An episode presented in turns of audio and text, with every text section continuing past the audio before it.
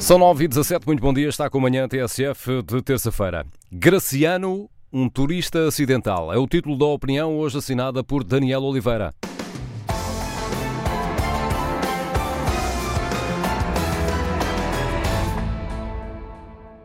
Já todos ouvimos políticos que são geradores automáticos de lero-lero, capazes de falar uma hora sem dizer coisa alguma.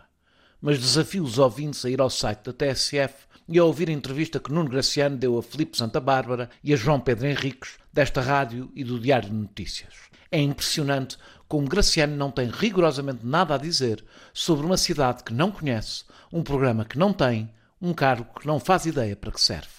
Já todos ouvimos entrevistas vazias mas esta está para lá de Marrakech, ou de Lisboa, o que para ele é exatamente o mesmo. Como sabemos pelos seus cartazes, a corrupção é o centro da sua campanha.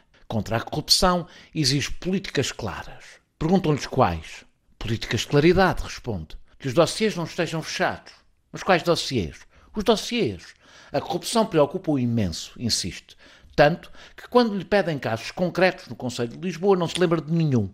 Nem sequer se lembra da suspeita sobre um ex-vereador que até levou, muito recentemente, a buscas na Câmara Municipal de Lisboa.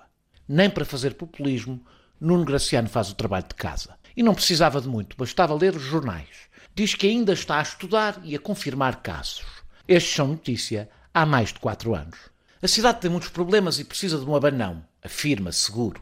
Quais são os problemas? Perguntam-lhe os jornalistas. Nuno Graciano tem resposta rápida e cirúrgica. São vários. E explica que está agora a tomar conhecimento da cidade. E achou que a melhor forma de conhecer Lisboa era candidatar-se a dirigi-la. Vou tentar fazer o mesmo com Nova Iorque ou Paris. Em vez de fazer turismo, candidato-me à presidência da Câmara. Apesar de tudo, as campanhas sempre têm visitas guiadas. Quando lhe foi implorado que pelo menos desse um exemplo de um problema gravíssimo na cidade, lá se lembrou das condições em que estão os bombeiros voluntários do Beato, onde foi outro dia. Quando fala dos guetos na cidade e lhe perguntam que guetos são, ele também não sabe dizer. Sabe que quem lá mora precisa de ser autónomo em vez de receber subsídios. Mas sem a ajuda dos jornalistas, o pouco autónomo candidato não saberia quantos bairros sociais existem em Lisboa e quantas pessoas lá vivem. Informação disponível para quem resolva estudar o assunto antes de dizer umas frases feitas sobre uma realidade que evidentemente desconhece. A habitação também é uma questão que o apoquenta. Quer aumentar a população residente. Diz que Lisboa já teve um milhão de habitantes e que nos últimos 20 anos perdeu metade. Na realidade, em 2001, Lisboa tinha 564 mil habitantes. São só menos 436 mil do que Graciano julga. Veremos o que diz o censo de 2021, mas pode ter perdido nas duas últimas décadas 10% da população. De facto, em 1981, há 40 anos e não há 20, Lisboa tinha muito mais habitantes, o máximo da sua história. Eram 807 mil. Ainda assim, foi das coisas mais rigorosas que o candidato disse. Só falhou por duas décadas e 200 mil pessoas. Num momento de delírio, os jornalistas perguntaram-lhe se tem números, metas para alcançar para o aumento de população. Claro que não tem. Mas a resposta era fácil. Seria só fazer as mesmas contas que fez para concluir que o Conselho de Lisboa tínhamos um milhão de habitantes em 2001 e ficava logo resolvida a crise demográfica da cidade. Voltando à habitação, o que ele quer é que haja rendas acessíveis. Quando lhe perguntam se sabe como funciona o programa Renda Segura, ele responde: Não faço ideia. Quando o jornalista, que não é candidato, lhe dá uma explicação rápida, ele responde: Concordo. Ou seja, ele tem soluções para os preços das rendas, mas não faz ideia se alguma está a ser aplicada.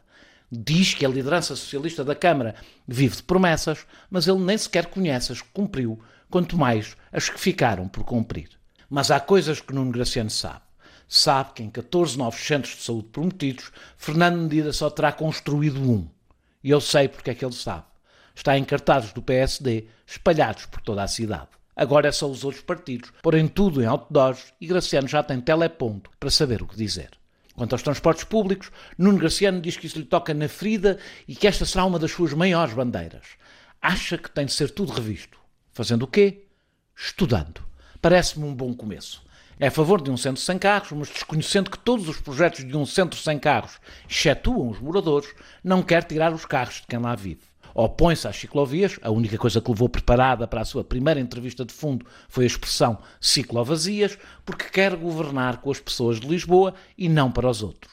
Mas quem usa as ciclovias é quem vive em Lisboa, diz o jornalista. Os ciclistas não vêm a pedalar para a cidade, insiste. Ele diz que sim, porque conhece um grupo de amigos que faz isso. E não saímos desta conversa de café. O seu embaraçoso desconhecimento de todos os problemas da cidade não o impede de exibir aquela superioridade retórica dos populistas que se apresentam como quem conhece melhor o cotidiano do cidadão comum do que os seus interlocutores. E não hesita a usar essa cartada com dois jornalistas que, ao contrário dele, vivem em Lisboa. Porque ele, apesar de não habitar no Conselho a que se candidata, coisa evidente em várias das suas afirmações, é o único candidato alfacinha de nascimento.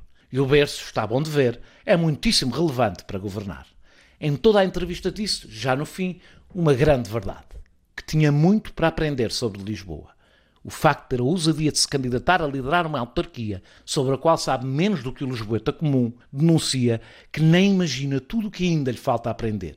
Diz que nem vai de férias para conhecer Lisboa. Faz bem, faça férias cá dentro. Lisboa precisa de um turista assim.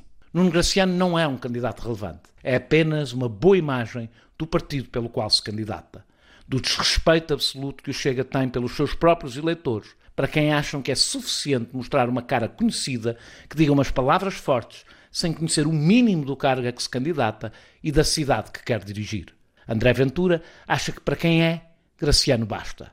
Se este é o candidato que tem para o maior Conselho português, imaginem por esse país fora.